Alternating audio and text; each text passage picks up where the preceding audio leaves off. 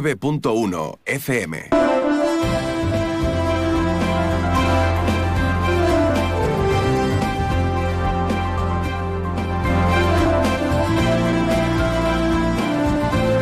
Más de uno Campo de Gibraltar en Onda 0, 89.1 de su dial.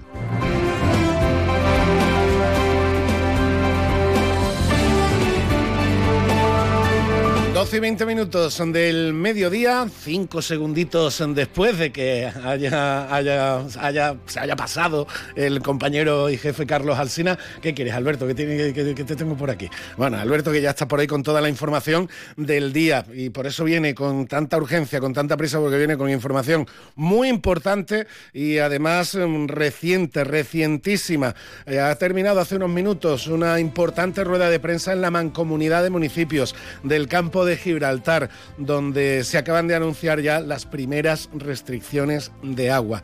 Lo sabíamos ya la situación es la que es, la sequía sigue siendo acuciante.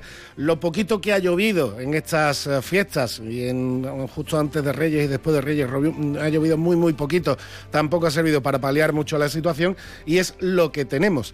Eh, restricciones que van a comenzar desde ya, restricciones que van a ser nocturnas, en horario nocturno, desde las 11 de la noche hasta las 6 de la mañana y restricciones que van a afectar a todo el campo de Gibraltar. Un mal necesario e imprescindible, porque mire usted, es que seguimos con una sequía desgraciadamente galopante y con un invierno que, como digo, es prácticamente una primavera. Y eso es lo que nos va a traer, además de otros asuntos, el compañero Alberto Espinosa en unos minutos. Eh, hoy, 8 de enero, vuelta al cole, vuelta a las aulas para pequeños, para mayores. Y hoy la primera parte la dedicaremos también al ámbito escolar, en, este caso al ámbito educativo, sobre todo en los institutos, donde persiste un problema que, sobre el que están trabajando de forma verdaderamente encomiable toda la comunidad educativa, como es el bullying, el acoso escolar y además reforzado con las nuevas herramientas digitales que tienen a su disposición los chicos, y tanto los que la sufren como los que lo provocan. Algunos de forma más consciente y otros de forma más inconsciente porque no tienen, no, no adquieren la responsabilidad de usar con ética y con criterio y con respeto las redes sociales, los, eh, las herramientas digitales, los teléfonos móviles, etcétera, etcétera. De ese ciberbullying, de ese ciberacoso hablaremos en nuestro programa. Nos iremos hasta el Instituto Cursal uno de los cuatro institutos del campo de Gibraltar que participan en el programa con red de la Junta de Andalucía contra el ciberacoso. Además hablaremos también de un interesante trabajo, interesantísimo trabajo que han hecho sobre memoria histórica en el Instituto Carlos Cano de Los Barrios con Antonio, con Antonio Morales, el profesor que ha dirigido este estudio, pero estudio realizado por dos alumnos sobre la propia historia de sus familias. Y también hablaremos de más noticias interesantes como la convocatoria de los premios de la Sociedad Algecireña de Fomento. Hablaremos con su presidente de la segunda edición ya de estos premios que el año pasado tuvieron unos destacados reconocimientos, destacados premiados y seguro que este año con las propuestas que podemos lanzar todos los ciudadanos también van a mantener ese alto nivel para los premiados de la Sociedad Algecireña de Fomento, premios a la cultura.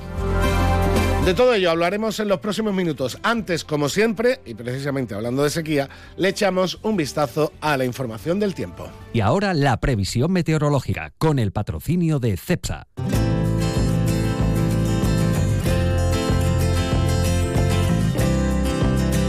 Información del tiempo que como siempre nos traen nuestros compañeros de la Agencia Estatal de Meteorología. Hoy con Javier Andrés. Buenas tardes, Javier. Buenas tardes. Durante esta tarde en la provincia de Cádiz tendremos cielo muy nuboso cubierto con baja probabilidad de precipitaciones débiles en la mitad norte al final de la tarde. Las temperaturas se mantienen con pocos cambios. Se esperan máximas de 17 grados en Algeciras, 16 en Cádiz y Arcos de la Frontera, 15 en Jerez de la Frontera y Rota. Viento de intensidad floja de dirección variable, salvo en el estrecho moderado de poniente. Mañana tendremos cielo muy nuboso cubierto, acompañado de precipitaciones débiles persistentes y generalizadas. Sin descartar que sean moderadas en el estrecho durante la segunda mitad del día. Las temperaturas diurnas suben en ascenso localmente notable, máximas 18 grados en Cádiz y Jerez de la Frontera, 17 en Arcos de la Frontera y Rota, 15 en Algeciras. Las mínimas en descenso en la mitad oriental, en ligero ascenso sin cambios en el resto. 11 en Cádiz, 8 en Jerez de la Frontera durante la madrugada, viento moderado y componente sur fuerte en el litoral atlántico y el estrecho, amainando a partir del mediodía. Es una información de la Agencia Estatal de Meteorología. Muchísimas gracias Javier por esa información y a ver si se cumple eso de que mañana podemos tener lluvias moderadas en la zona del estrecho, que buena falta nos hace. Y de eso vamos a hablar de inmediato, aquí en el Más de Uno, Campo de Gibraltar. 89.1 FM.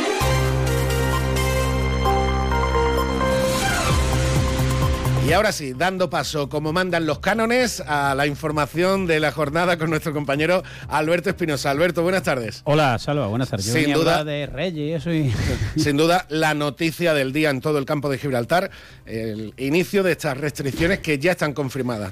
Está bien que digas en todo el campo de Gibraltar, porque algunos... Sí, sí.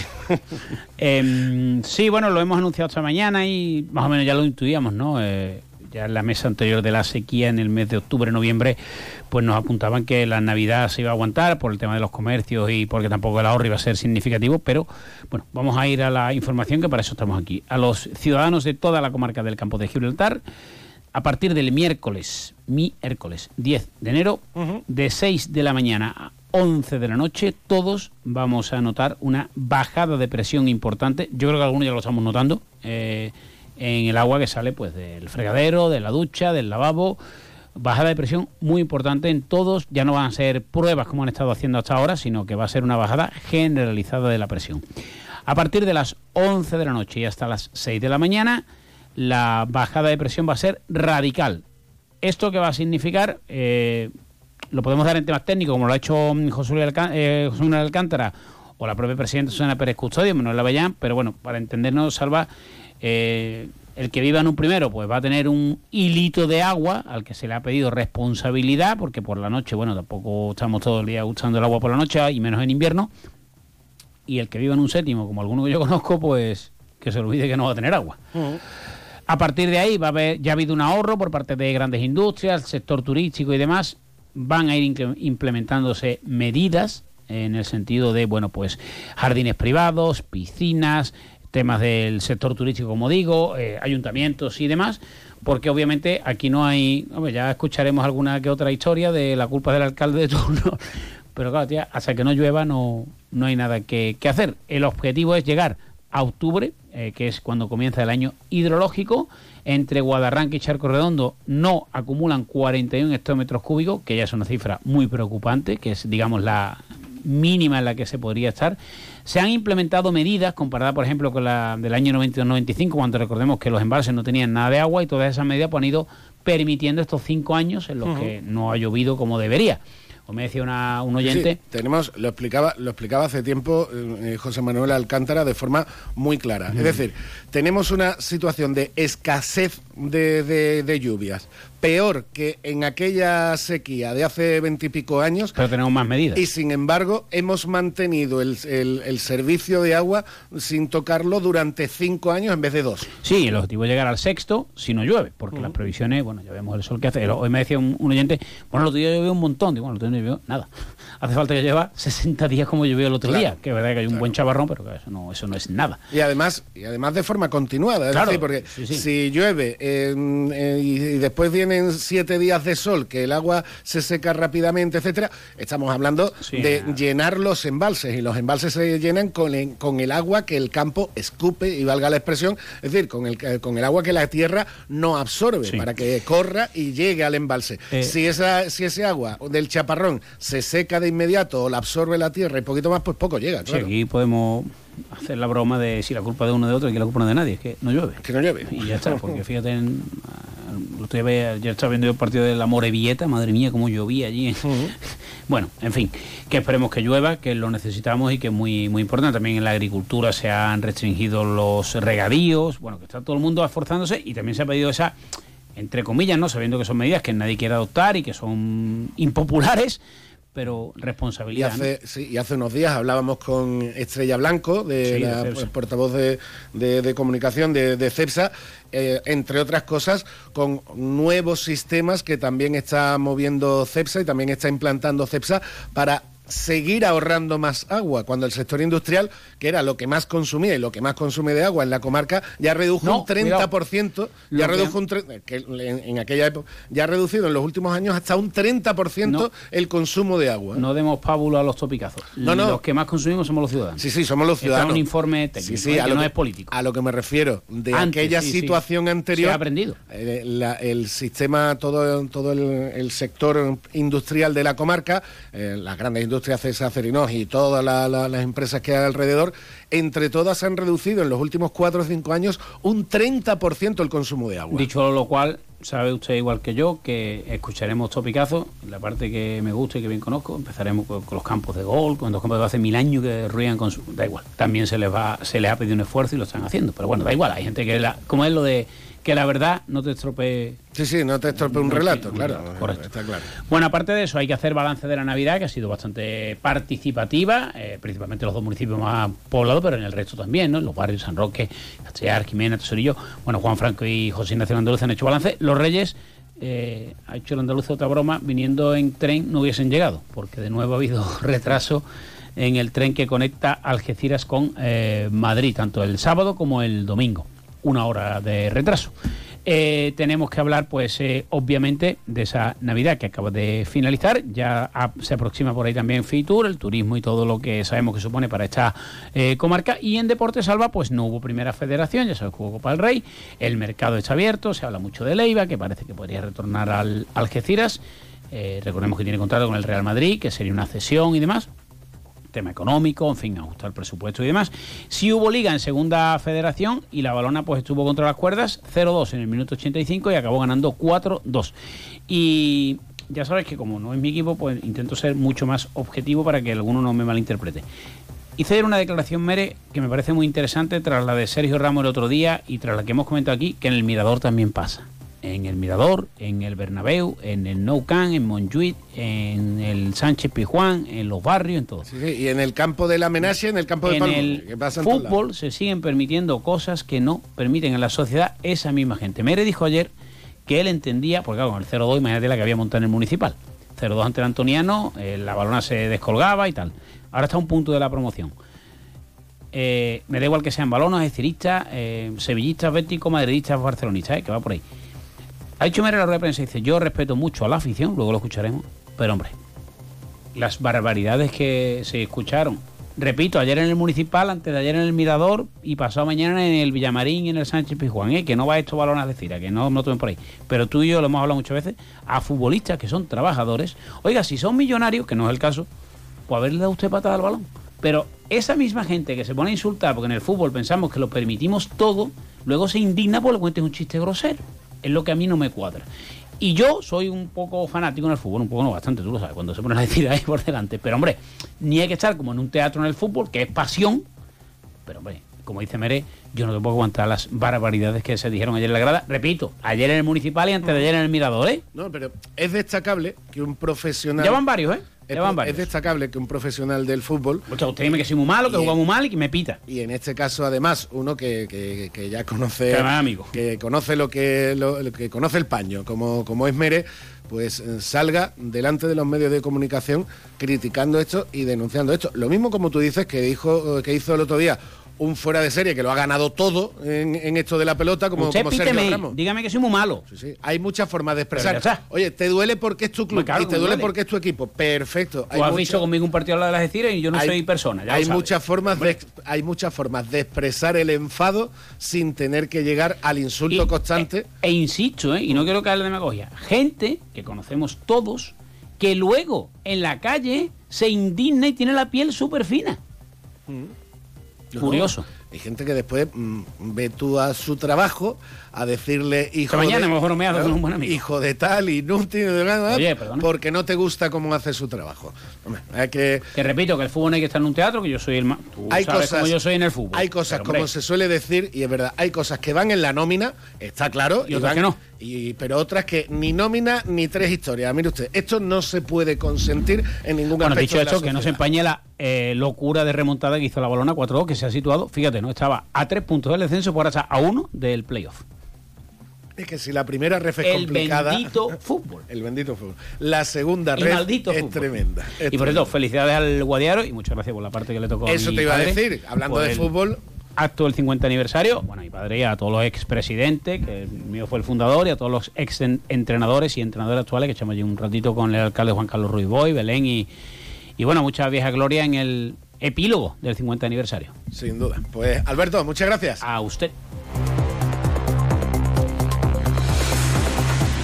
Y hasta aquí el repaso a la información de la jornada, información que por supuesto tendrán a partir de las 2 menos 10 en el informativo comarcal de Onda Cero y además información que sobre todo en cuanto a la sequía iremos repitiendo también a lo largo de los próximos minutos para que nos quede a todos claro. El tema de las restricciones de agua que comienzan ya el miércoles a partir de las 11 de la noche, de 11 de la noche a 6 de la mañana, reducción drástica de la presión del agua en todos nuestros hogares. Reducción drástica que supone que si usted vive en una planta baja o en un primero, algo le llegará de agua eh, al grifo entre las 11 de la noche y las 6 de la mañana.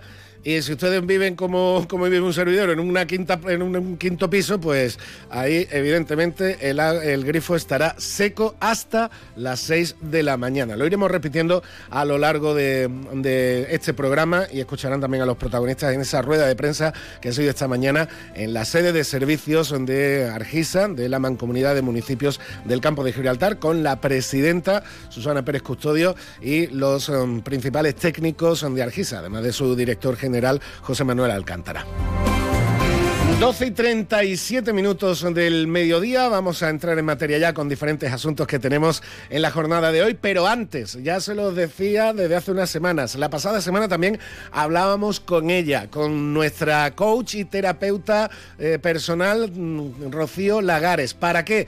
Para que nos dé la frase de la semana. Hoy estamos a lunes, lunes 8 de enero. Volvemos a la rutina habitual tras las fiestas y no viene mal un consejito para saber cómo gestionamos ese día. Y por eso hablamos con Rocío Lagares. Buenas tardes, Rocío. Muy buenas tardes, Alba. Pues comenzamos la semana y desde la vida puede ser más fácil, la comenzamos con la frase de el mundo está lleno de buenas intenciones y equivocadas acciones. Sí. ¿Y qué significa esto? Bueno, pues cuántas veces hemos querido ayudar, apoyar, acompañar a un ser querido, a alguien que conocemos, apreciamos, alguien que nos importa o que vemos que está atravesando una situación difícil y esa ayuda llega de una manera un poquito distorsionada. Apenas le preguntamos a la persona lo que necesita, le queremos imponer lo que creemos que va mejor o lo que nosotros pensamos que haríamos en su situación. Bueno, pues cuidado y ojo, porque es muy importante que si queremos ayudar, acompañar a alguien en algún momento de su vida, le preguntemos cosas como qué necesitas, qué te haría bien, para ti qué es importante, personalizar lo que ocurre y eso nadie mejor que la persona que lo está viviendo. Así que la frase de esta semana, para que le pongamos un poquito de atención y de reflexión, es el mundo está lleno de buenas intenciones y equivocadas acciones. Bueno, pues vamos a poner un poquito más atención a ver si podemos conseguir que esas buenas intenciones lleguen a buen puerto. Bueno, vamos a por la semana. Un besito a todos. Muchas gracias, Rocío. La verdad que muchísima razón. Hay muchas veces que tenemos toda la mejor intención del mundo para ayudar a alguien, pero no sabemos cómo hacerlo o no lo hacemos de la mejor forma. No viene mal reflexionar un poquito antes de intentar echar una mano, por muy buena intención que tengamos. 12 y 39 minutos. Vamos ya con nuestro más de uno campo de Gibraltar. Vamos a hablar, como decía, de diferentes eh, temas relacionados con la educación en los institutos. En el día de hoy, 8 de enero. Después hablaremos de ciberacoso, antes vamos a hablar de este magnífico trabajo que han realizado dos alumnos de los barrios. De uno Campo de Gibraltar, en Onda 0, 89.1 de su dial. Tu concesionario Peugeot, Fiat y Jeep del campo de Gibraltar está frente al Hotel Alborán, con ofertas irresistibles y el asesoramiento que necesitas para terminar de enamorarte de sus nuevos modelos. Recuerda, estamos frente al Hotel Alborán. Peugeot, Fiat, Jeep, lo que quieras, te espera.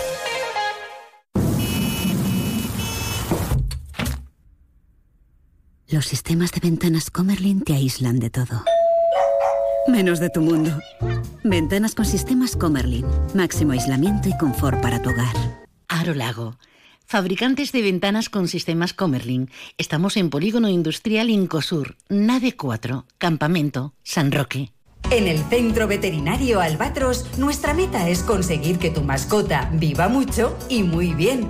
Para ello ponemos a tu disposición nuestra experiencia, una formación al más alto nivel y la mejor tecnología del mercado. En Albatros realizamos cualquier procedimiento rutinario de salud para perros, gatos y animales exóticos. Estamos en la calle del Sol 69 en la línea. Teléfono 956 17 14 07. Centro Veterinario Albatros. Máxima calidad de vida el mayor tiempo posible. Más de uno Campo de Gibraltar, en Onda 0, 89.1 de su dial.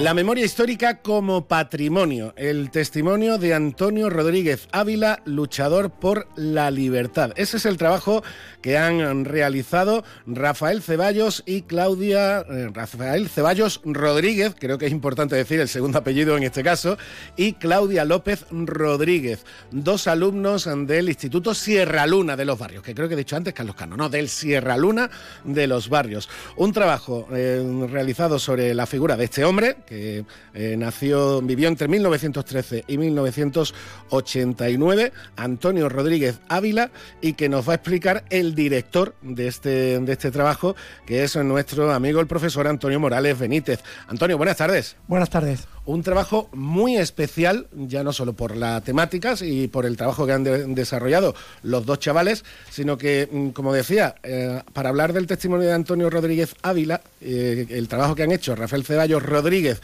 y Claudia López Rodríguez, era muy importante decir ese segundo apellido que tienen los dos chavales, ¿no?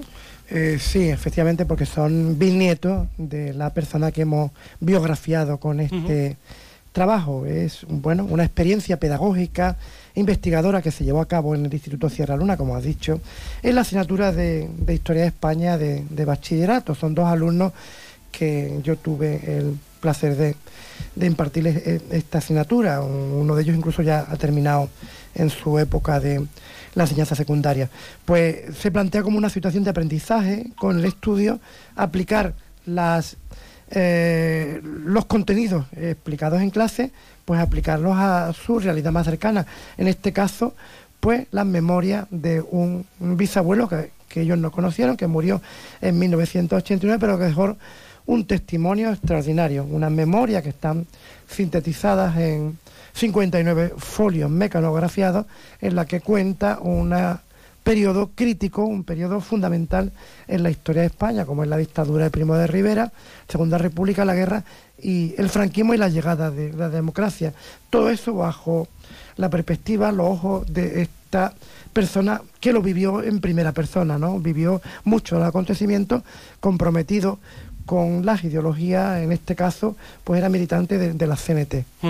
Eh, hablamos de, de un hombre que vivió, como digo, entre 1913 y 1989. Claro, si nació en 1913, como tú dices, la dictadura de Primo de Rivera la vivió en la niñez, con, con 9, 10 años, y el estallido de la, de la guerra civil le, le pilla al protagonista del estudio con 23. Es decir, un testigo de primera mano de todo, ¿no? Sí, es la generación rota por la guerra. Ya nada será igual después de la guerra. Esta, eh, esta generación que, que no tuvo prácticamente un día en paz, pues porque ya de militante fue muy activo con la CNT durante la Segunda República.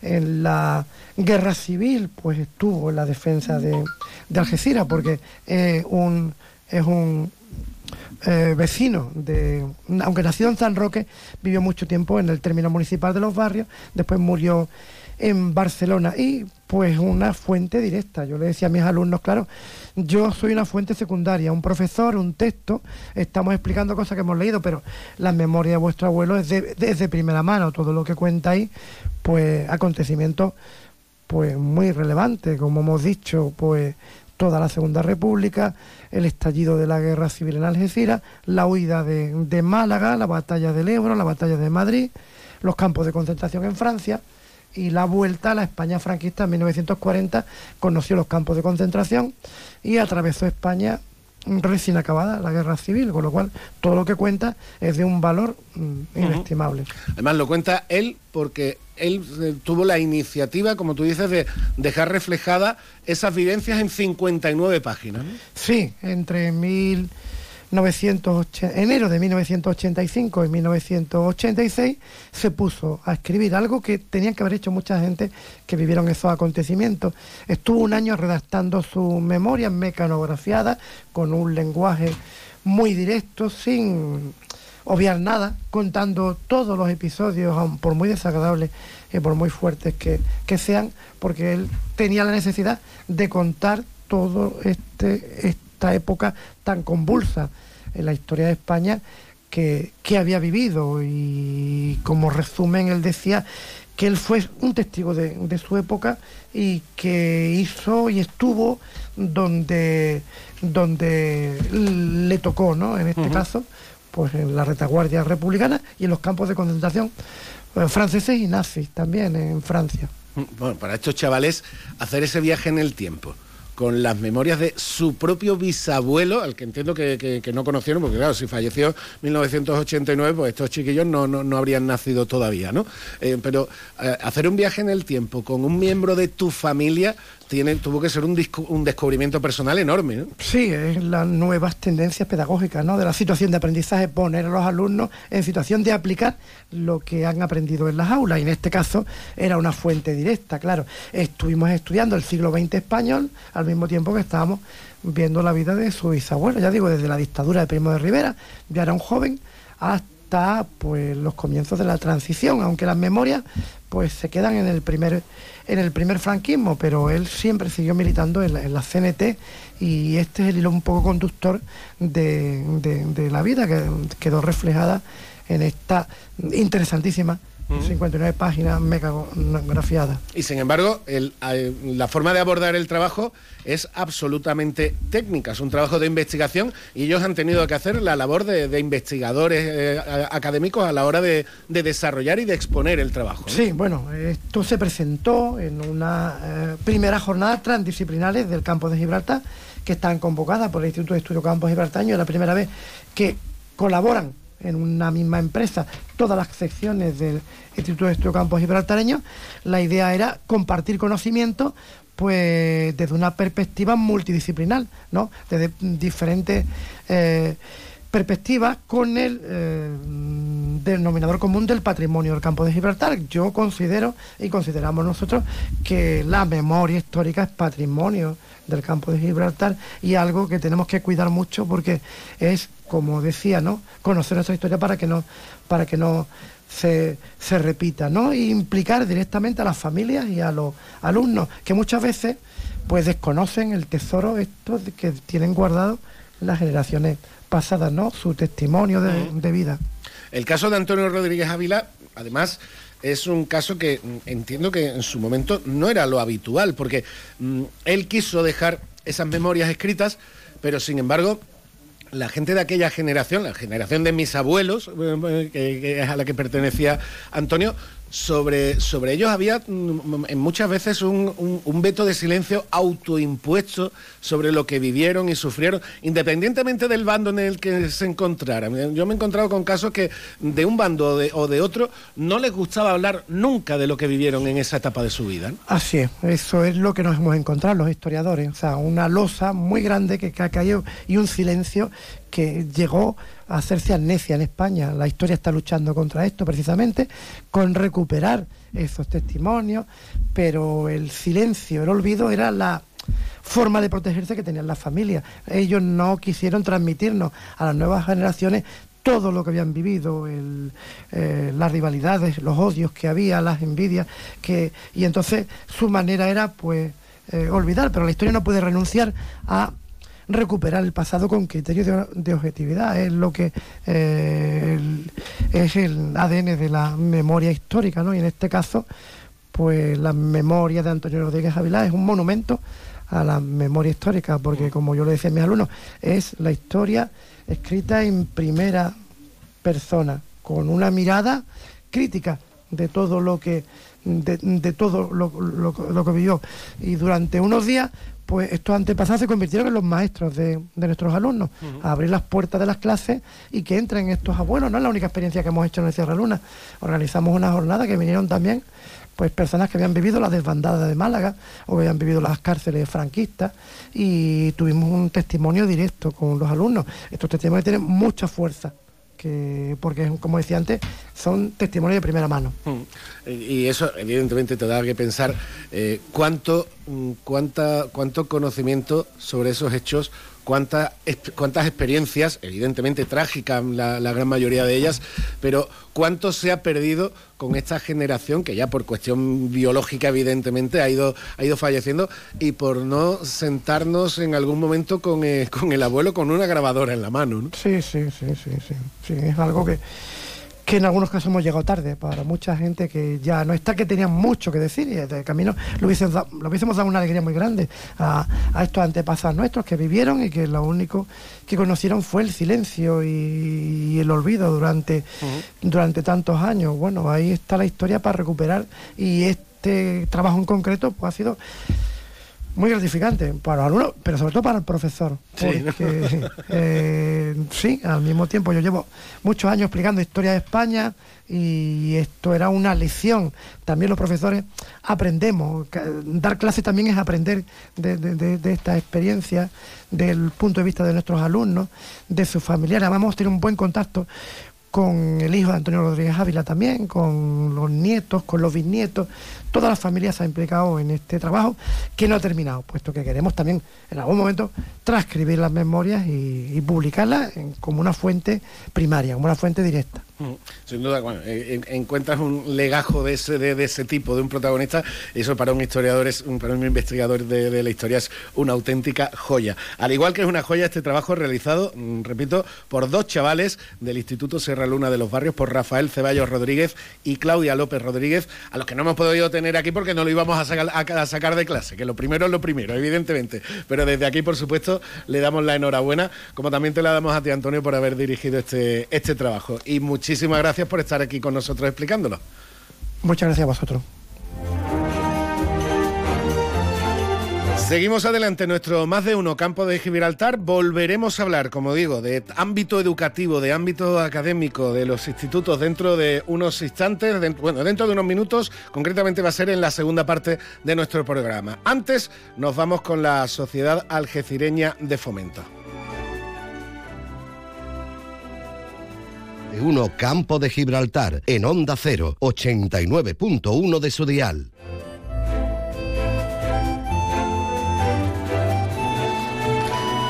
Seguimos en nuestro más de uno, Campo de Gibraltar, y hablamos ahora de, los premios de la Sociedad Algecireña de Fomento a la Cultura 2024, cuya convocatoria de presentación de propuestas ya se ha abierto desde pues, prácticamente desde esta semana, desde el pasado fin de semana en concreto que se anunció. Hablamos con el presidente de la Sociedad Algecireña de Fomento, Fernando Morales. Fernando, buenas tardes. Hola, buenas tardes. Fernando, entiendo que ilusionado porque, bueno, estos premios los creasteis el año pasado, este 2023 fue la primera edición y lo complicado de este tipo de iniciativas siempre es la continuidad. Se trabaja mucho para la primera, pero después de la primera tiene que venir una segunda. Bueno, pues aquí tenemos la segunda, ¿no? Pues sí, estamos muy ilusionados porque es un premio que, que desde que hicimos la celebración del 70 aniversario de la Sociedad Extremeña de Fomento, decidimos instaurarlo, queríamos que fuera un premio que tuviera continuidad, que premiara la cultura de manera general en todas las facetas que, existe y bueno, este año ya es el segundo año y, y esperemos que tenga el mismo éxito que tuvo la primera edición. Eh, Un premio dedicado, como dice Fernando, a un sector de, de actividad que, como es la cultura, que yo creo que en los últimos años especialmente estamos viendo un resurgir de la cultura en Algeciras en diferentes ámbitos, en diferentes disciplinas. Tenemos representantes de la cultura de Algeciras y artistas de muy alto de, de muy alto nivel, de muy buen nivel. Parece que, como digo, mm, estamos viendo una, un, nuevo un nuevo impulso a este sector en la ciudad, ¿no?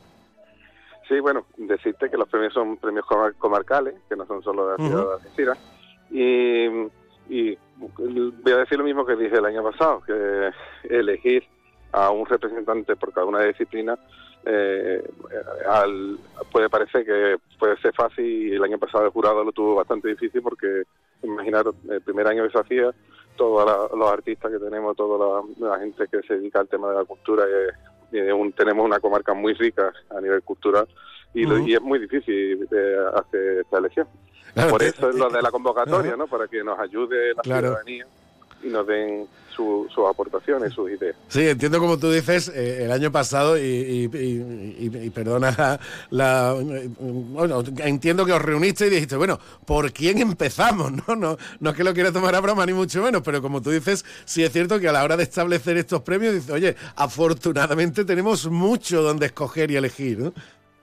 Sí, fue muy, fue muy difícil y, y tuvimos la suerte de que, de que partíamos de un ramillete de, de artistas y de, de- personas dedicadas a la cultura que, que nos facilitaron las personas por la misma vía que este año, vía email, y, con eso que nos dieron nos resultó difícil, con todas las, las aportaciones de, de los ciudadanos, pues si hubiéramos partido de, cero, de solo de todos los que existen en el campo de libertad que se dedican a la cultura, pues hubiera sido dificilísimo. Eh, también para la sociedad, eh, Fernando, eh, la Sociedad Algecireña de Fomento es una de las sociedades más veteranas de, la ciudad. Entiendo también que con estos premios le dais un, realce también, a, como digo, a esta asociación muy veterana que está funcionando todo el año, pero también os mostráis al gran público y tenéis ese detalle con el, con el sector cultural que, como decía al principio, es muy importante para, para, cualquier, para cualquier territorio, para cualquier ámbito, como en nuestro caso es Algeciras y la comarca, en, en definitiva. Sí, eh, nosotros, eh, al ser la asociación cultural más antigua del Campo de Libertad, nos veíamos obligados que fuéramos nosotros los que los que creáramos este premio, Eh, al igual que hemos hecho a lo largo de la historia, eh, que fuimos, hemos- fuimos los primeros en hacer la Feria del Libro, hemos sido los primeros en muchas cosas, y creíamos que éramos la- los idóneos para comenzar con estos premios, y siempre digo lo mismo, nosotros eh, no tenemos un deseo de que sea un premio nuestro, sino que sea un premio comarcal y este año tenemos el apoyo, como también tuvimos el año pasado, de la Mancomunidad de Municipios y del Ayuntamiento de Algeciras. Y eh, nos gustaría que fuera un premio institucional que, que, que a lo largo del año siguiera y que siguiera premiando a, todos los artistas de la zona. Bueno, el año pasado, Alexis Morantes, que lo tuvimos por aquí en el programa la, pasada semana, eh, José María Sánchez Verdú, Maral Ríos, Juanjo Tellez, eh, Víctor Clavijo, una, una nómina de premiados para, para iniciar estos nuevos galardones espectacular, que seguro que va a continuar con, con ese nivel en esta segunda edición. ¿Cómo puede participar la gente, Fernando? Mira, eh, eh, eh, nosotros hemos puesto a disposición de la ciudadanía un email que es saf, S-A-F, algeciras, arroba gmail.com y ahí pueden escribirnos, eh, tanto aportándonos un solo candidato o distintos candidatos en cada una de las disciplinas que se premia. Hay que recordar que se premia la arte escénica, artes plásticas, literatura, música y luego el premio especial que a diferencia de los otros, eh, eh, los otros requisitos Indispensable, sí. indispensable, que sean eh, eh, campos libertareños. En este no es necesario, pero sí que en su labor cultural haya ayudado a la promoción del campo de libertad o alguno de sus municipios. Perfecto. Eh, todo esto, el jurado lo tenéis elegido ya. ¿Cómo está el proceso? Ahora mismo ya abierta la presentación de propuestas. Eh, si tenéis el jurado ya elegido, ¿y cuándo sabremos el fallo de ese, de ese, de ese jurado? Mm, el fallo tendrá que estar eh, en marzo. El jurado eh, estamos ahora mismo en el proceso de, elección. Eh, la idea es que sean miembros de, de la Junta Directiva de la Sociedad Gestireña de Fomento y algún miembro de la Sociedad Campos Libertadeña del Mundo Cultural, que, algún, que, que nos den eh, otra visión distinta de lo que es nuestra asociación. Y, y en marzo tendrá que estar, a finales de marzo tendrá que estar eh, el, resultado porque la idea es volver a hacerlo en abril como lo hicimos el año pasado, pero todavía no tenemos la fecha, así que no te puedo decir qué día van a, ser. Vale, de acuerdo. Pero bueno, sabemos que con la primavera pues ya tendremos ya tendremos esto prácticamente eh, preparado para dar a conocer también a los eh, a los premiados de esta segunda edición. Fernando Morales, presidente de la Sociedad Algecireña de Fomento, muchísimas gracias por eh, atendernos y gracias y enhorabuena a toda a toda la asociación por esa labor que hacéis año a año. Muchísimas gracias por darnos estos minutos y que, toda la ciudadanía pueda enterarse de que ya empieza el proceso.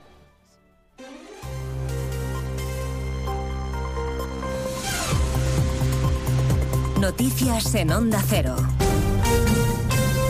Buenas tardes, les avanzamos a esta hora algunos de los asuntos de los que hablaremos con detalle a partir de las dos en Noticias Mediodía, empezando por la propuesta que ha avanzado en más de uno esta mañana la ministra de Sanidad, Mónica García, ha abierto el debate sobre la posibilidad de que un trabajador con una enfermedad leve pueda ausentarse de su puesto de trabajo durante tres días sin necesidad de un justificante médico, una medida en la que, según la ministra, hay consenso entre los profesionales. Sí que estamos estudiando, y además es una demanda de los profesionales, que tú puedas autojustificar ¿no? una enfermedad leve durante los primeros tres días y no tengas que mm, ir a burocratizar más todavía la atención primaria y a colapsar todavía más a nuestros médicos y médicas de atención primaria. La propuesta se pone sobre la mesa hoy en el Consejo Interterritorial de Salud, aunque es una competencia del Gobierno y no habrá, por tanto, una decisión al respecto. Lo que sí compete a las comunidades autónomas es la decisión de hacer obligatorio de nuevo el uso de mascarillas en centros sanitarios y farmacias.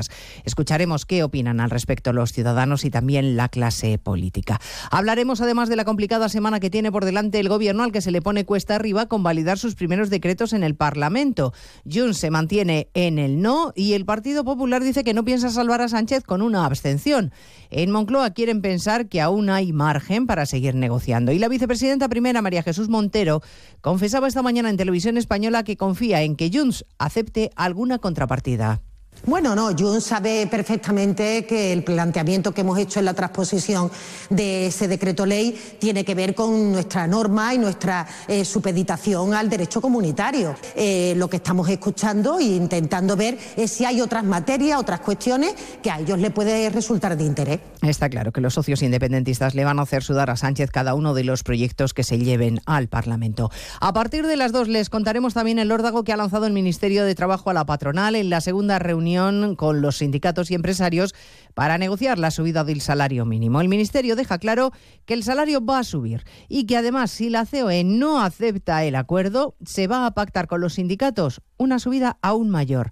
El número dos de Yolanda Díaz es Joaquín Pérez Rey y no ha podido ser más claro. Si la COE pone pegas, habrá consecuencias. Pues hombre, quien no entra en un acuerdo normalmente paga las consecuencias de no hacerlo y entonces estaríamos dispuestos a explorar, no quiero señalar una cifra, pero la cifra que nos sirva para alcanzar un acuerdo con las organizaciones sindicales. Esa cifra será, por tanto, la que finalmente eh, se incorporará en la norma que suba el salario mínimo interprofesional para 2024. Acaba de terminar el encuentro y la patronal se compromete a estudiar la propuesta del Gobierno para tener una respuesta esta misma semana. La mitad de los españoles tiene menos dinero que hace un año después de pagar los gastos esenciales y las facturas. Estamos por encima de la media de la Unión Europea y entre los 10 donde más ciudadanos se encuentran en esta situación. Jessica de Jesús. Hungría, Polonia y Reino Unido lideran este ranking elaborado por Intrum. En el caso de España, el comienzo del año se presenta como un desafío económico con una cuesta de enero que podría ser más complicada de lo habitual, apunta el informe Parte de los hogares españoles se ven en la necesidad de replantear y ajustar el importe destinado al ahorro. El 51% afirma que tendrá que reducir la cantidad de dinero que reserva mensualmente para protegerse de la inflación y los altos tipos de interés. Además, de cara a los próximos meses, el 59% de los encuestados en España reconoce que va a cancelar o reducir su gasto en unas vacaciones o en, o en una escapada de fin de semana. Hoy se cumplen tres meses de los atentados terroristas de Hamas contra Israel y la espiral de violencia parece parece no tener fin. Hoy un bombardeo israelí ha terminado con la vida de un alto comandante de una unidad de élite de Hezbollah, el grupo terrorista que patrocina Irán en el Líbano. Diana Rodríguez. Sí, ataque israelí que habría acabado este lunes con la vida de un importante comandante de la unidad de élite Radwan de Hezbollah, que según fuentes libanesas ha perdido al menos 130 combatientes en el sur del Líbano desde los ataques de Hamas del 7 de octubre. Por su parte, el ejército de Netanyahu, que amenaza con copiar y pegar en Beirut la destrucción de Gaza, asegura también que ha atacado de madrugada varias posiciones de la milicia chií en el país vecino. La respuesta de Hezbollah llegaba esta mañana con el lanzamiento de misiles antitanque contra la ciudad de Kiryat Mona en el norte de Israel y en cuya frontera permanecen desplegados 200.000 soldados israelíes. Les contamos además que el Papa Francisco ha pedido que se prohíba en todo el mundo la gestación subrogada. Lo ha hecho en su discurso en el Vaticano ante los embajadores acreditados en la Santa Sede. Y seguiremos atentos a la evolución del vertido de pellets de plástico en la costa gallega. Ha ensuciado esas playas y han empezado a llegar los primeros a la costa asturiana. De todo ello hablaremos en 55 minutos cuando resumamos la actualidad de esta jornada del lunes 8 de enero. Elena Gijón, a las 2, Noticias Mediodía.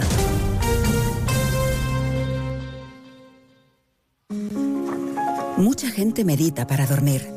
A otros les recomiendan leer para conciliar el sueño. Nosotros queremos ser sinceros contigo. Si lo que quieres es dormir, escuchar Radio Estadio Noche no ayuda. ¿Qué le vamos a hacer? Es imposible pegar ojo. porque es imposible despegar la oreja?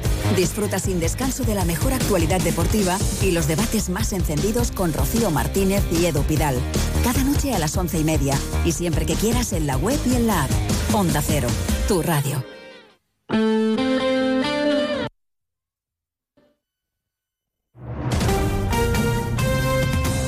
Andalucía, Onda Cero.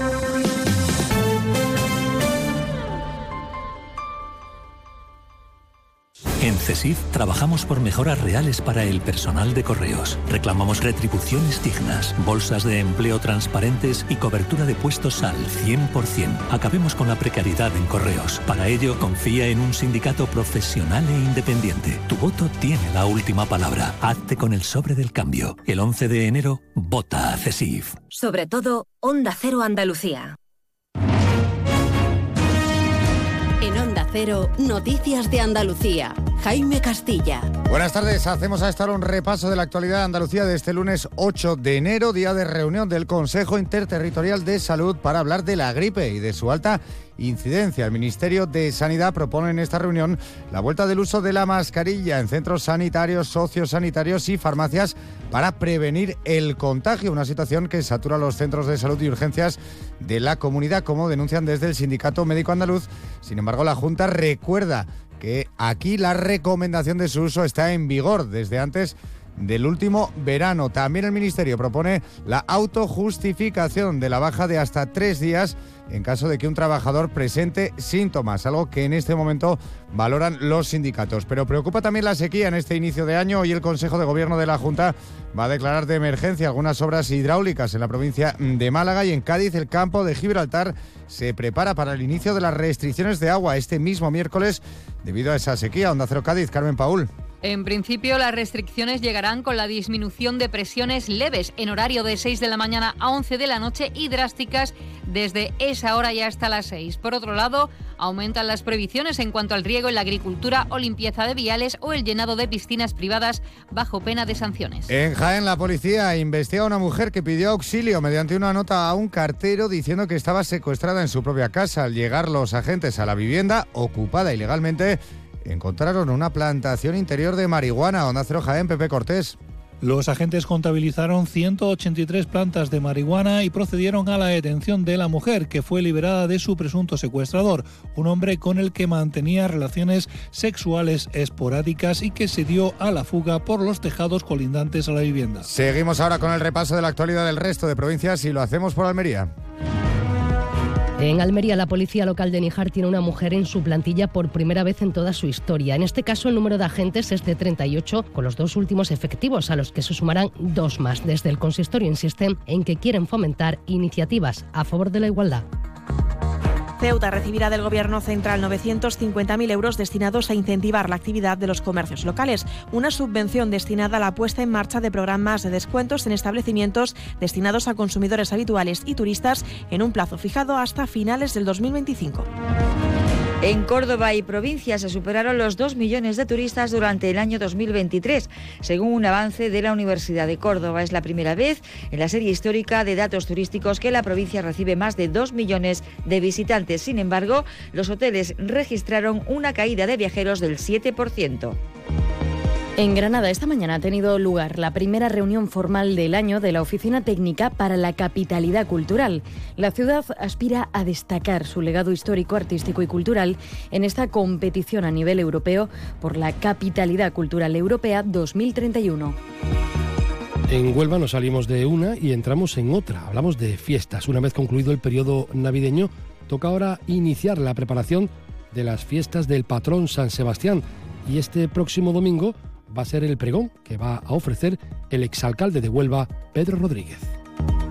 En Málaga esta mañana algunos de los niños del Colegio Domingo Lozano no han ido a clase. El motivo es la clausura de las instalaciones donde estudiaban hasta diciembre. Este centro escolar tuvo que cerrar sus puertas por deficiencias en las infraestructuras y aunque los estudiantes han sido reubicados en otros dos centros, los padres no están conformes. Y en Sevilla ha comenzado hoy en la audiencia provincial el juicio de la pieza separada del caso ERE que investiga las ayudas ilegales de 1,5 millones de euros concedidas al chofer del exdirector general de Trabajo durante los gobiernos socialistas de la Junta y ya fallecido Francisco Javier Guerrero. Entre otros destinos, el chofer ha ratificado que ese dinero se usó presuntamente para pagar cocaína, copas y antigüedades.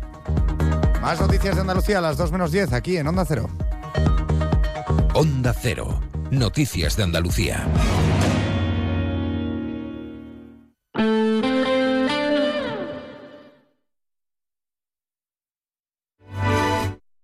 89.1 FM. Más de uno Campo de Gibraltar en Onda 0, 89.1 de su dial.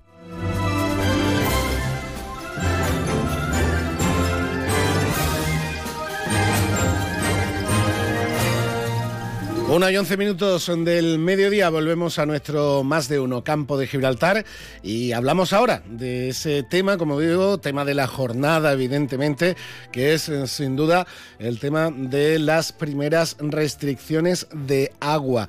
Nos eh, vamos a escuchar ahora, bueno, nos lo va a explicar mejor la presidenta de la Mancomunidad del Municipio, Susana Pérez Custodio, en la rueda de prensa en la que hoy ha estado el compañero Alberto Espinosa. Una rueda de prensa donde se han dado todos los detalles de esta restricciones que, recordemos, comienzan concretamente el próximo miércoles, es decir, el próximo miércoles 10 de enero, ya tienen esas primeras restricciones de agua a partir de las 11 de la noche. La sequía a finales del mes de octubre y las decisiones pasan por empezar con restricciones de agua a partir del próximo miércoles 10 de, 10 de enero, o sea, dentro de dos días. Existirán dos franjas horarias para estas restricciones. La primera de ellas de 6 de la mañana a 11 de la noche, en la que se realizará una, una bajada de presión. Una bajada de presión que no, será, no se notará mucho ya que llevamos, llevamos meses con bajadas de presión paulatinas, con lo cual eh, se notará, pero no excesivamente. Y luego una bajada drástica de presión, no corte, sino bajada drástica de presión de 11 de la noche a 6 de la mañana.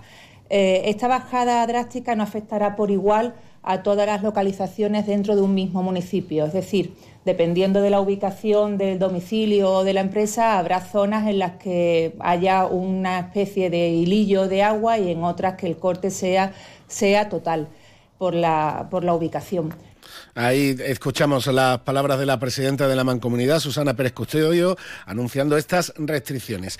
La bajada de presión drástica, pues, es decir, lo que más nos va a afectar desde las 11 de la noche hasta las 6 de la mañana, donde se va a bajar la presión al mínimo. ¿Y a qué decía esa diferencia que podemos notar unos vecinos de otros? Pues una cuestión puramente física. Como les decía al inicio del programa y lo explicábamos también con el compañero Alberto Espinosa, desde las 11 de la noche hasta las 6 de la mañana, si usted vive en una planta baja o en un primer piso, pues algo de agua le llegará a su grifo. Si usted vive en un cuarto o un quinto piso, pues ya será prácticamente imposible que tenga ni siquiera una gota de agua durante esas horas nocturnas. Con lo cual hay que prepararse, hay que estar precavido y hay que adaptarse y acostumbrarse a, estas, a estos nuevos usos porque seguimos sin agua hasta que nos vuelvan a llenarse los, eh, los embalses del campo de Gibraltar con más precipitaciones de las poquitas que están cayendo, pues se va a mantener esta situación, como decía la presidenta de la mancomunidad de, municipios del campo de Gibraltar, a la que escucharemos dando más detalles dentro de, de un instante. En el resto del día va a haber suministro de agua, no se va a cortar el agua a partir de las 6 de la mañana durante toda la jornada hasta las 11 de la noche, aunque sí va a haber algo menos de presión aunque eso ya lo veníamos eh, notando, o quizá no tanto, pero ya se venía produciendo durante los últimos meses. La restricción sea absoluta por parte de los propios, de los propios usuarios. Eso con respecto a los cortes de agua. También se establece en esta, a partir del miércoles unos usos prohibidos del agua potable que parten del plan de sequía de la Junta de Andalucía y también el propio de, la empresa pública. Perdón porque me acompañan Manuel Avellán, delegado de servicios, y José Manuel Alcántara, director de Argisa. Eh, Argisa, que también ha establecido su propio plan de sequía y existen unos usos prohibidos del agua, usos que de no cumplirse conllevarían eh, consecuencias legales bastante, bastante graves. Estos usos pasan por el riego de jardines y zonas verdes, tanto públicas como privadas, la limpieza de viales, fuentes ornamentales, duchas y surtidores públicos, piscinas privadas y lavado de vehículos fuera de establecimientos autorizados. Pues ahí tienen toda la información, los horarios de estas restricciones de agua, de este descenso de la presión del agua en nuestros grifos, que prácticamente no se va a notar o no se debe notar tanto desde las 6 de la mañana hasta las 11 de, la noche, es decir, durante toda la jornada diurna, y a partir de las 11 de la noche es cuando sí lo vamos a notar, como les decía hace un instante. Y aparte, pues esos usos prohibidos, hombre, eh, razonables teniendo en cuenta la situación de extrema sequía que estamos viviendo. Esa es sin duda la noticia de la jornada. Le reiteramos la información después a partir de las 2 menos 10 con los servicios informativos y nuestro compañero Alberto Espinosa. Nosotros seguimos adelante, nuestro más de uno campo de Gibraltar y hablamos ahora de ciberacoso en las aulas y cómo lo están combatiendo en algunos institutos del campo de Gibraltar. Más de uno Campo de Gibraltar en Onda 0, 89.1 de su dial. ¿Quieres más productos, más stock y mejores precios para tus reformas? En Leroy Merlin Los Barrios te ofrecemos la gama más amplia, con precios que se ajustan a tus necesidades y con la máxima calidad en materiales de construcción, electricidad, fontanería, piscinas, carpintería, baños y mucho más. Ven a Leroy Merlin Los Barrios y descubre muchas más ventajas para profesionales como tú. Leroy Merlin, ahora más pro. ¿Has visto lo que te ahorras en Cash, el ahorro familiar? Sí, estuve en Cash, el ahorro familiar de campamento y de verdad que ahorras un montón. ¿Dónde? En Polígono Incosur de Campamento. Cash, el ahorro familiar. Pero no te equivoques de sitio, tienes que entrar por la rotonda, justo detrás de la posada de Millán. Cash, el ahorro familiar. Siempre precios bajos. Más de uno Campo de Gibraltar en Onda 0, 89.1 de su dial.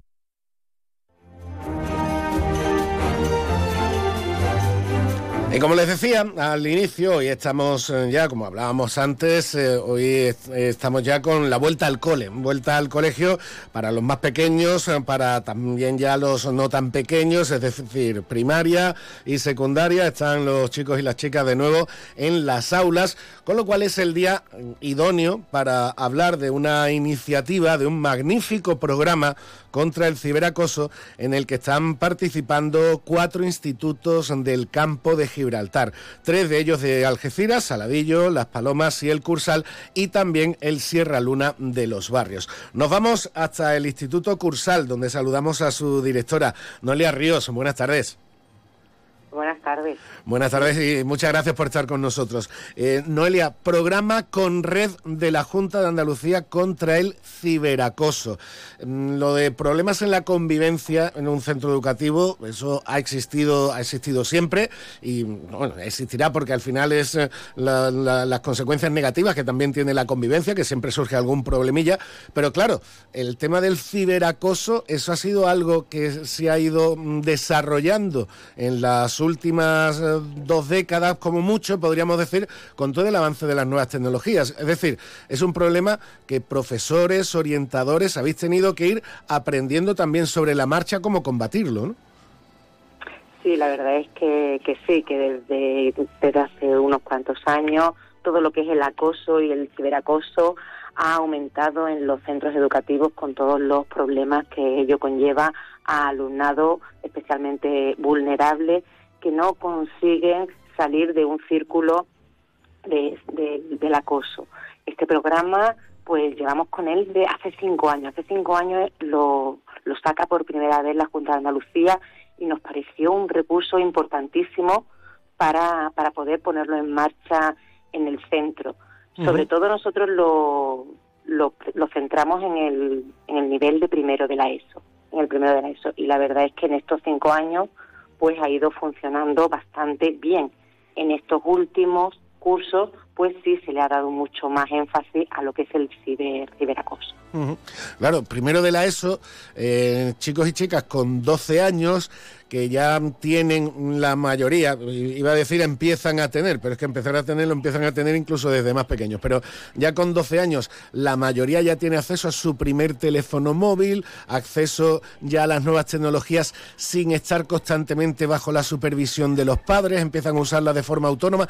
Eh, estamos hablando de la edad donde empieza el riesgo que puedan o participar o sufrir en un tema de, ciber, de ciberacoso. Por, supuesto, entran en el centro, en, el centro educativo, en un instituto, ellos se creen muy mayores, tienen su primer móvil, tienen sus primeros accesos a todo lo que es Internet, a un mundo que desconocido y realmente empiezan lo que es la adolescencia. En primaria eh, están mucho más protegidos, entran en el instituto, es un, es un, son centros educativos donde, aunque sí el control por parte de los profesores también es muy es, es, muy bueno, es muy alto, eh, se deja más libertad puesto que van madurando y van entrando en la adolescencia. Y además también eh, con esa edad ellos ya van empezando a buscar esa libertad también, que eso no, puedes estar constantemente encima de ellos porque como dicen no es un centro de primaria tampoco y además ellos tampoco tampoco lo permiten, también piden ese espacio de, libertad con lo que con lo que entiendo que hay que enseñarle los valores para que ellos mismos lo hagan. Por supuesto, por supuesto que ese es, eh, nuestro fin, que vayan madurando y vayan adquiriendo pues la madurez necesaria para en su evolución de la adolescencia a, a jóvenes que salen del instituto con sus 18 años. Noelia, aparte, antes de hablar con David Casado, con el responsable de, Escuela de Paz, eh, además de este programa, eh, también sois uno eh, de los siete centros de la comarca que forma parte del programa ADA, de Alumnado Ayudante Digital Andaluz. Es decir, desde el Cursal se ve y se comprueba que estáis atentos a cualquier iniciativa que sea positiva y que sea útil para ayudar al alumnado, ¿no? La verdad es que sí, la verdad es que nosotros pensamos que la educación eh, va mucho más allá de los contenidos que podemos transmitir al alumnado de cada una de las materias, que también es muy importante. Tenemos que tener una educación transversal y en ADA, el alumno ayudante en general, eh, creemos que es un programa de tutorización entre iguales que beneficia pues lo que es el conocimiento de, de lo que ocurre realmente en, en, el, centro educativo. Nosotros, el alumno ayudante, lo llevamos trabajando desde siempre, pero desde siempre estamos hablando desde principios de los 2000, y este año hemos, hemos nos hemos inscrito por primera vez en el alumno ayudante digital como complemento al, al CONRED, al, al ciberacoso. Magnífico. Pues Noelia, muchísimas gracias por estar con nosotros y enhorabuena por esa sensibilidad que demuestra el Cursal en este, en este tipo de iniciativas tan necesarias. Eh, pasamos con David Casado, con el responsable de, de Escuela de Paz del Instituto Cursal, con el que vamos a profundizar un poquito más en este, en este tema del ciberacoso. David, buenas tardes. Hola, buenas tardes. Muchas gracias por estar con nosotros, David. Como hablábamos con Noelia, con la, con la directora, el ciberacoso, un, un problema relativamente reciente para la comunidad educativa de los últimos años, de, la última década y media, podríamos decir, al que os tenéis que, al que os tenéis que haber ido adaptando los profesores también, ¿no? Sí, está claro que los problemas de acoso y de bullying han existido siempre en los centros educativos y en el contexto de los jóvenes, pero es verdad que las nuevas tecnologías, que es verdad que nos facilitan mucho la vida diaria, a nosotros nos dan una cantidad de recursos, la verdad que es muy interesante para poder trabajar con los alumnos, pero es verdad que un mal uso de ella un abuso redunda pues en eso, en que un problema de acoso se magnifica y se difunde mucho más rápido. Entonces, pues claro, sí es cierto que nos encontramos una realidad a la que nos tenemos que adaptar, los docentes. Por eso la importancia de trabajar en este tipo de, mm, de programas y también de nosotros tener una formación, que cada vez más estamos también nosotros claro. formándonos en competencia digital, en redes sociales y demás, porque si no nos quedamos desfasados y no le damos una respuesta que realmente nuestros alumnos necesitan por parte nuestra, que es esta formación en el uso eh, ético y responsable de las redes sociales.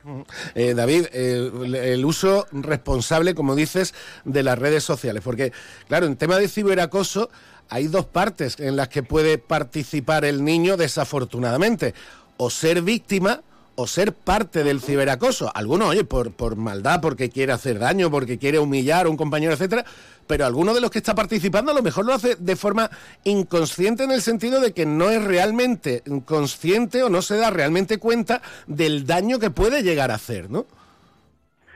Está claro, a veces eh, simplemente el pasar una foto por una red social o un vídeo que aparentemente tú crees que no le debe molestar al compañero, resulta que para él hay un problema de trasfondo detrás que quizás desconoce y que tú estás alimentando.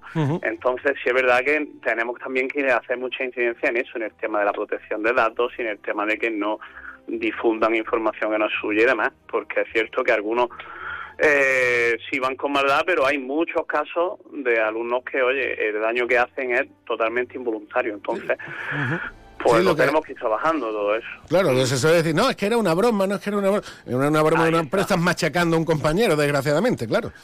Ahí está, y el problema es el que te digo, que una broma, mm, en un momento puntual, pero al cabo de un ratito ya se, esa imagen, ese vídeo o ese problema se ha extendido y al final pues el impacto es mucho mayor que cuando no existían las redes sociales en este tipo de problemas de acoso y de bullying. ¿eh?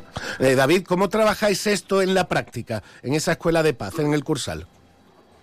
Bueno, nosotros tenemos una compañera del Departamento de Orientación que es la que va poniendo en práctica el desarrollo de estos talleres primero de la ESO, eh, a lo largo de todo el año lo hace a través de distintos recursos y dinámicas, como pueden ser pues lectura de algunos mm, cuentos o textos que de los cuales hay que eh, extraer, pues, bueno, pues luego los comentan para extraer sus propias conclusiones, también lo hacen a través del visionado de vídeos, a través de películas que también trabajamos a través del aula de cine eh, juego de role-playing, en fin, lo van desarrollando en, una, en un mínimo de seis sesiones, algunos años si podemos, lo trabajamos durante más y esa es la manera más directa de trabajarlo. Luego también con los alumnos mediadores, creo que ya te lo ha comentado la directora Noelia, eh, le estamos dando ahora la formación también para que sean capaces de mediar, eh, de mediar en conflictos de este tipo, de naturaleza pues, de redes sociales y digitales y demás, y incluso hay asignaturas también como son las de TIC o digitalización o tecnología, en donde a nivel curricular tenemos también integrado el trabajo de, del uso responsable y ético de las redes sociales. Entonces, pues bueno, en nuestro día a día, pues ahí vamos vamos haciendo lo que podemos.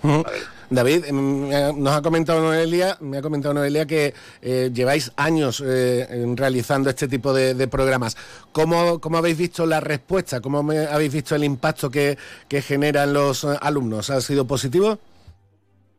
Sí, hombre, es verdad que los problemas siguen existiendo, te mentiría si digo que no, pero sí es cierto que si no estuviéramos haciendo este tipo de trabajo, pues seguramente existirían más problemas. Sí, sí hemos visto casos en los que, bueno, el alumnado ha sido capaz de redireccionar, de cambiar sus actitudes, de aprender sobre los errores cometidos y, bueno, pues seguimos trabajando en estos programas porque porque vemos que sí, que, que realmente son útiles para ellos, ¿no?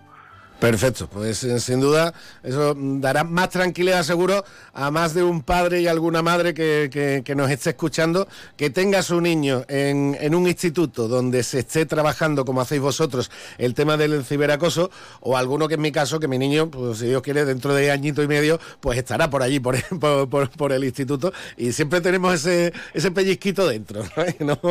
No, pues no, se nos termina de quitar, David. Pues sí, además es lo que, es lo que nosotros siempre decimos que ante estos posibles problemas que nos podemos encontrar en la sociedad, pues desde los centros tenemos que dar respuesta. Hoy en día nuestra labor no es solo no es solo enseñar matemática, que es mi especialidad, o lengua o filosofía, sino que también hay que dar respuesta a estos problemas de carácter social. Para eso está también el instituto. Entonces, pues bueno, desde aquí nos ofrecemos también a cualquier padre o a cualquier familiar de, de cualquier alumno que si detecta algún tipo de problema, ya sea mm, que su hijo o hija el acosador o ya sea el acosado o cualquier tipo de, de historia de este tipo, pues que lo comente en los centros que normalmente el profesorado está dispuesto a, colaborar. Una labor enorme, una labor enorme, David, que nunca se reconoce lo suficiente. Muchísimas gracias por estar con nosotros, David Casado, responsable de la Escuela de Paz del Cursal, y un abrazo a toda la comunidad docente del instituto y a seguir con ese buen trabajo. ¿eh? Nada, muchas gracias a ustedes por darnos un poquito de difusión también a la, a la labor que desempeñamos. 89.1 FM ¿Quieres más productos, más stock y mejores precios para tus reformas? En Leroy Merlin Los Barrios te ofrecemos la gama más amplia, con precios que se ajustan a tus necesidades y con la máxima calidad en materiales de construcción, electricidad, fontanería, piscinas, carpintería, baños y mucho más. Ven a Leroy Merlin Los Barrios y descubre muchas más ventajas para profesionales como tú. Leroy Merlin, ahora más pro. Supermercado Saavedra, tu supermercado de toda la vida. Nuestra experiencia nos avala. Más de 40 años dando el mejor servicio a los mejores precios. Supermercado Saavedra, tu supermercado de confianza del campo de Gibraltar. Más de uno Campo de Gibraltar en Onda 0, 89.1 de su dial.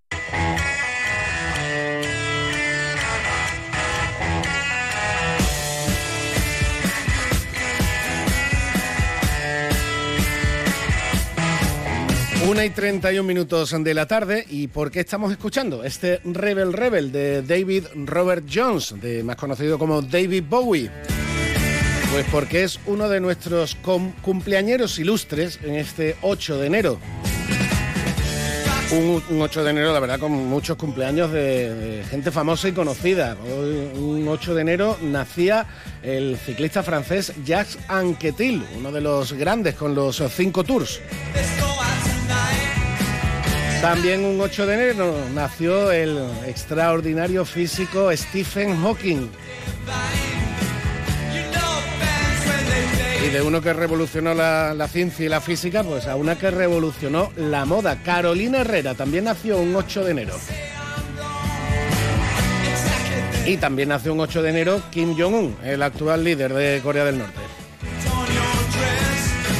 Españoles nacidos el 8 de enero, pues tenemos al bailarín Nacho Duato, al deportista y sobre todo entrenador de baloncesto, que en paz descanse, Javier Imbroda, también deportista Coque Resurrección del Atlético de Madrid, y en música, pues tenemos a los cantantes españoles David Civera, Fabio Magnamara, en música internacional Shirley Bassey, que a lo mejor no le suena mucho, pero es la cantante de varias canciones de las películas de James Bond.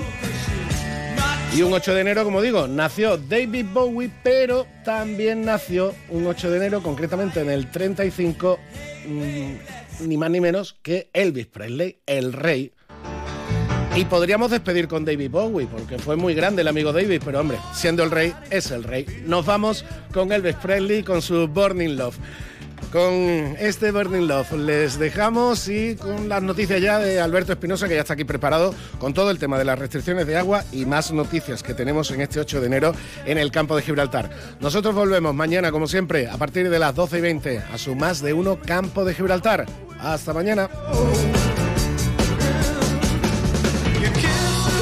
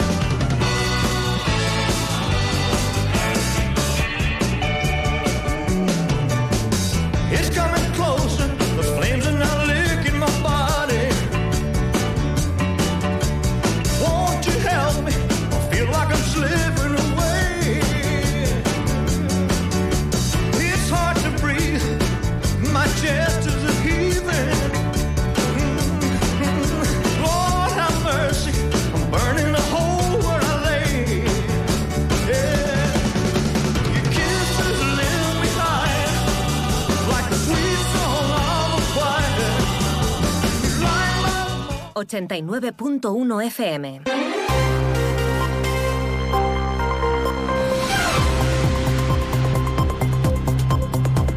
Noticias del campo de Gibraltar en Onda Cero Algeciras con Alberto Espinosa.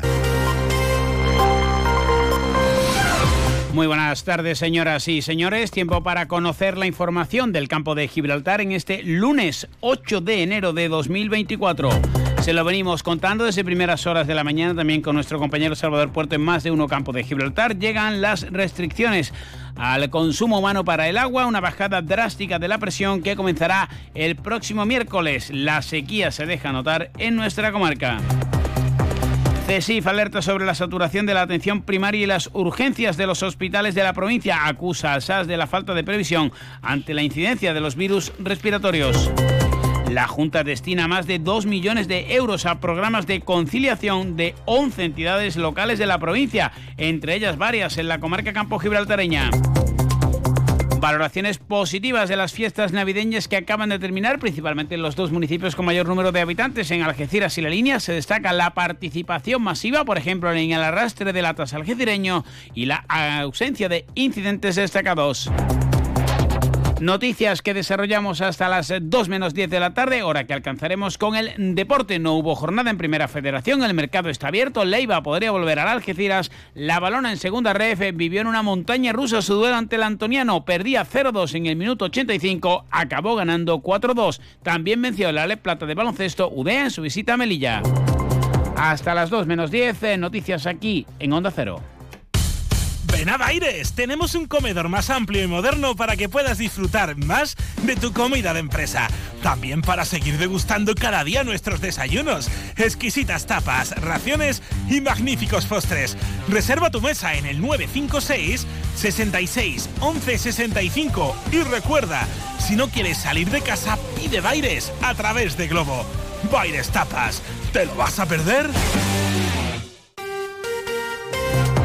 Se había anunciado en la última reunión de la mesa de la sequía del año 2023. La lluvia no ha llegado en Navidades, apenas un día, y obviamente la situación de los embalses, tanto de Guadarranque como de Charco Redondo, es crítica. Por ello, como estaba previsto, los ayuntamientos ya tienen notificaciones y se han hecho pruebas con bajada de presión, llegan las restricciones. Hoy lo ha anunciado la presidenta de la Mancomunidad, Susana Pérez Custodio, junto al responsable de servicios Manuel Avellán y el responsable de Argisa, José Manuel Alcántara. Escuchamos a la presidenta. Existirán franjas horarias para estas restricciones. La primera de ellas de 6 de la mañana a 11 de la noche, en la que se realiza realizará una, una bajada de presión. Una bajada de presión que no, será, no se notará mucho ya que llevamos, llevamos meses con bajadas de presión paulatinas, con lo cual eh, se notará, pero no excesivamente. Y luego una bajada drástica de presión, no corte, sino bajada drástica de presión de 11 de la noche a 6 de la mañana. Medidas que, insistimos, lo iremos recordando, se comenzarán a aplicar el próximo miércoles. Manuel Avellán, el responsable de servicios de la Mancomunidad, ha pedido también responsabilidad a la ciudadanía y ha recordado que gracias a las medidas que se han ido adoptando, se ha podido incluso llegar hasta aquí insistir en el llamamiento a la ciudadanía para que haga un uso responsable, que se lleven a cabo por parte de todos los ayuntamientos y de, sobre todo las grandes urbanizaciones y, eh, administraciones de fincas y demás, pues los, los usos que ha comentado ya restringidos, sobre todo de riego y limpieza y, entre todos intentar seguir en la senda de disminución de ese consumo que ya llevamos un par de años consiguiendo reducir e, intentar alcanzar los objetivos que marca el, plan de emergencia ante la sequía. Un ahorro, un objetivo que como van a escuchar a José Manuel Alcántara tiene la puesta, su cifra puesta en el 20% de ahorro del consumo. Esta es la primera batería de medidas. Si no llueve, habrá más. Eh, en teoría, según eh, el, plan de sequía que tenemos establecido a nivel comarcal, eh, esta primera batería de medidas, en función de su evolución, pues provocarán una reunión ya de la mesa comarcal de sequía en un periodo razonable de un par de meses o cosas así para ver cómo evoluciona la medida. Y caso de que se superen los umbrales, también se reunirá la mesa de sequía, que es el órgano que adoptará definitivamente esa decisión y establecerá si se levanta la medida a los 41,5 hectómetros o a los 43. Va a depender mucho del momento meteorológico. El director de Argisa también ha hecho alusión a la comparativa con la situación parecida que se vivió entre los años 92 y 95, cuando los embalses se quedaron sin agua. Unas eh, medidas adoptadas previamente que han permitido mantener cierto nivel de agua en comparación, insistimos, con lo ocurrido en la década de los 90.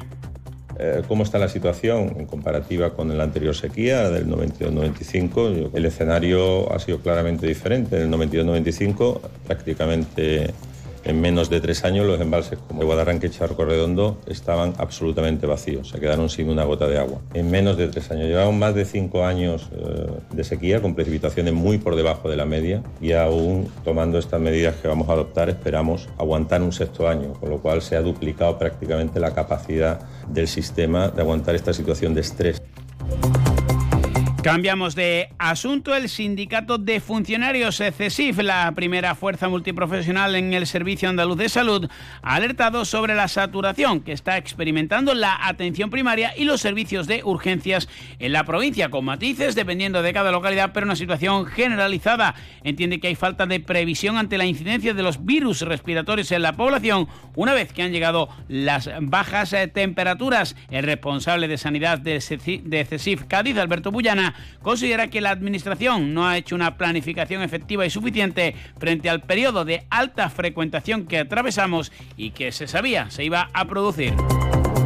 Precisamente la Junta de Andalucía, a través de la consejera de Inclusión Social, Juventud, Familias e Igualdad, Loles López, ha entregado a representantes de ayuntamientos y de la Diputación Provincial de Cádiz las resoluciones de las subvenciones correspondientes al plan corresponsables. En nuestra provincia se han adherido 10 ayuntamientos, además de la Diputación, para recibir un total de 2.100.000 euros. En la comarca del Campo de Gibraltar, los municipios beneficiados son Algeciras, la línea de la Concepción y los barrios. Y han finalizado las fiestas navideñas con masiva participación de los eh, ciudadanos y buenas cifras en principio para la hostelería, el sector servicios y también los hoteles. En Algeciras, el alcalde José Ignacio Landaluce hacía esta valoración. Algeciras y los algecireños han demostrado, una vez más, tener ese espíritu de gran ciudad que hace posible vivir momentos como la Navidad en un ambiente de convivencia que ha llenado las calles de color y de alegría y que la ha hecho tan especial. Uno de los eh, eh, motivos eh, más festivos y de mayor participación ciudadana, se lo trasladamos aquí en Onda Cero, es el tradicional arrastre de latas. La ciudad ha destacado con un arrastre de latas de más de 30.000 personas que llenaron el llano amarillo y que asistieron al desembarco de sus majestades los Reyes Magos para recibir la llave de la ciudad y así poder visitar los hogares de todos los niños. También en la línea de la Concepción, el alcalde Juan Franco ha hecho hoy una valoración muy positiva del desarrollo de estas eh, fiestas navideñas, tanto en la participación ciudadana como en la ausencia de incidentes destacados. Hay que destacar que había una afluencia masiva de público prácticamente durante todos los días, sobre todo en la zona centro de la ciudad. Los distintos eventos organizados por el ayuntamiento, como la precampanada, el certamen de color navideños y demás, han sido un completo éxito en cuanto a afluencia de público. Hay que destacar que no ha habido ningún incidente digno de mención. El dispositivo de seguridad eh, ha funcionado perfectamente y la verdad que bueno, creo que es motivo para congratularnos porque nuestro pueblo una vez más ha demostrado que sabe divertirse de forma cívica y, bueno, creo que han sido días muy bonitos, importantes.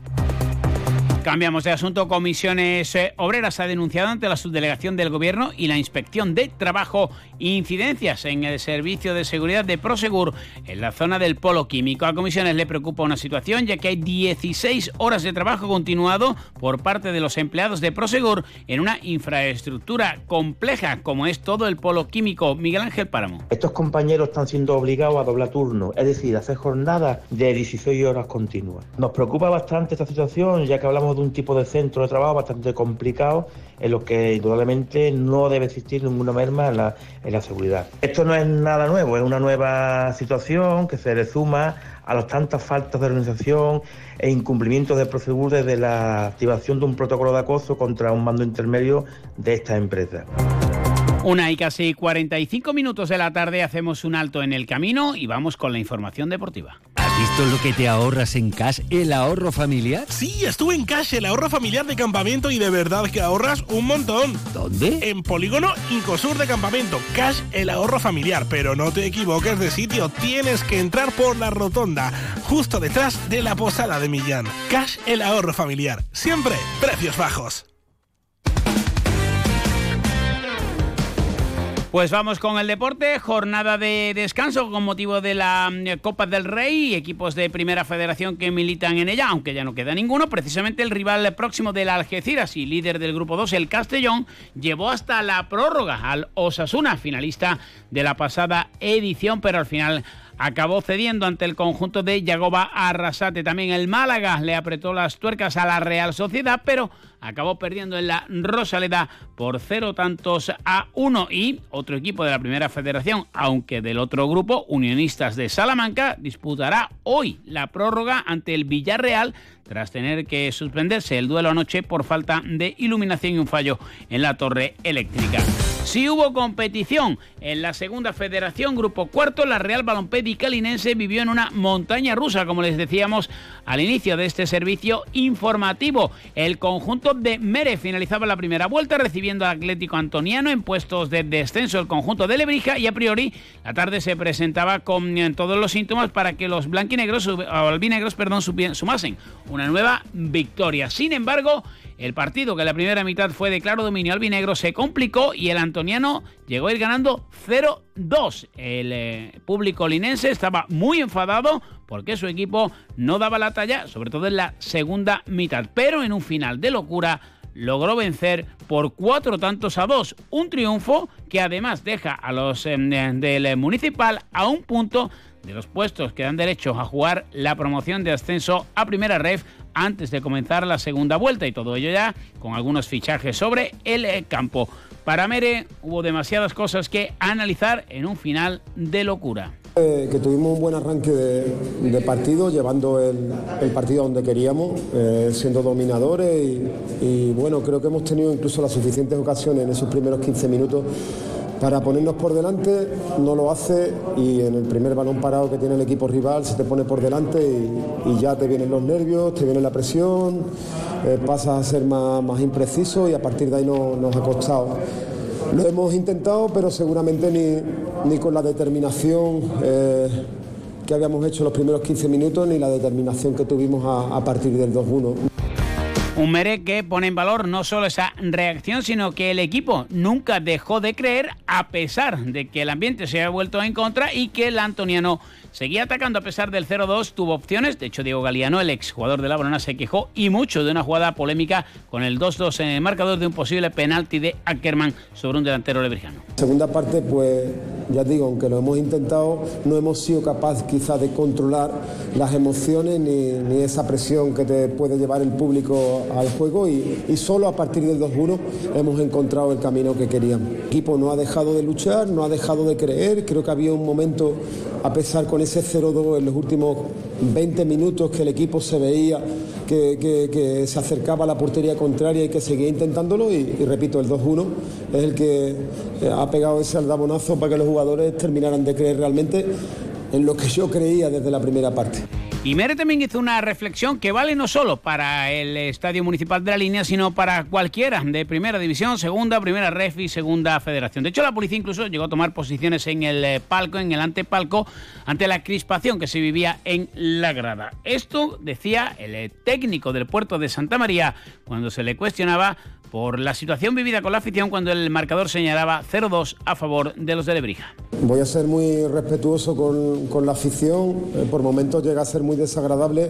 Yo entiendo, lógicamente, que la gente esté muy cabreada y muy enfadada cuando vas perdiendo 0-1 o 0-2 contra un equipo que ahora mismo está peleando por, por, salir de los puestos de abajo. Es totalmente lógico y lo asumo con absoluta responsabilidad pero es cierto que a veces las cosas se sacan un poquito ya de, quicio y a veces los insultos llegan a ser... Eh, de verdad que tengo las espaldas muy anchas y, y, no me sorprende nada, pero a veces es difícil y me gustaría ver en algún momento, y lo he comentado y seré criticado por eso, como un ambiente, un clima un poco más favorable. También jugó Udea en Melilla en el inicio de la segunda vuelta. Agónico triunfo 58-59, una victoria crucial para el equipo de Miki Ortega, que va recuperando poco a poco la confianza con las nuevas incorporaciones con el objetivo de abandonar la parte baja de la tabla en esta Le Plata. Próxima cita el sábado a las 17 y media en Albacete. Llegamos así a las 2 menos 10, noticias de Andalucía.